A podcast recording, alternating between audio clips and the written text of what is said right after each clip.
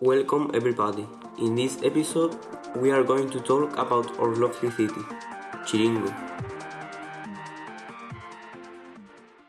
Our city has many buildings and facilities, such as hospitals, places to study such as schools, sports centers, restaurants, shopping centers, a museum, some houses and blocks, a port and airport, some parks, and a power plant.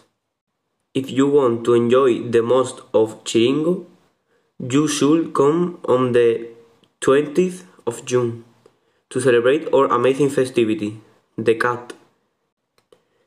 In this festival, we usually cut kids' hair in the center of the city, which means they're getting brave and old. We also have dinner together, have a party, and throw fireworks. And it's very typical to eat peanuts, pears, fish pizza, some alcohol, and our creation, the Choco Hot, a dessert that consists in a banana with hot chocolate. Also, you should visit the big amazing statue in the center symbolizing years of the tradition. As we love Chiringo, we want to govern the city and we have created a fantastic political program that we are going to summarize. We are going to be a democracy and the leaders will be elected by the people. To reduce unemployment, if people work hard in sectors at the beach, we will increase the number of jobs and salaries. If there any conflict or wars, we will be prepared with our army and navy. We'll have a constitution of all the rights and duties. Our service will provide a healthy lifestyle.